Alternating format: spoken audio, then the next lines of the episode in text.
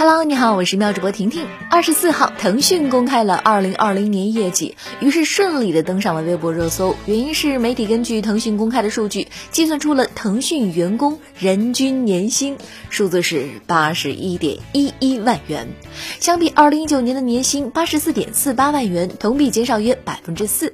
细看了一下，其实这也不表示福利下降了呀，根本原因在于增加了两万多的员工，所以平均数就下降了一点，也是很正长的嘛。以十二薪计算，腾讯员工月平均薪资就高达六点七五万元，相比海底捞员工的年薪七点四万，不得不感慨，互联网果然是致富捷径呀。有网友追加评论：虽然有点酸，但是更想知道中位数，酸的更彻底一点。手机号码也是一种无形资产，特别是一些稀缺的靓号，它的价格甚至会超出你的想象。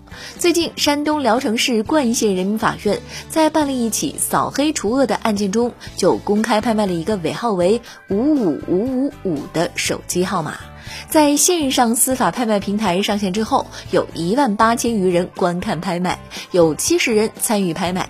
开拍一小时后，手机号的价格就上升到八十七万元。法官表示，手机号虽然是一个虚拟的无形财产，但具有一定的潜在的市场价值。你对你的手机号还满意吗？用了几年了呀？婷婷现在的手机号可是用了十二年多呢，还会继续用下去的。啤酒滞销，酒厂灵机一动做面包。德国一家老牌啤酒厂有数千升啤酒还没有出售，而且即将过期。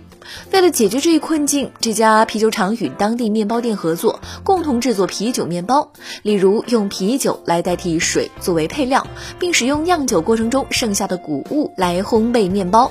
同时，面包店老板每出售一块面包，还会免费赠送顾客一瓶啤酒。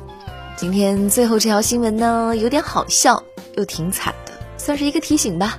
男子采耳后耳朵感染脚气病。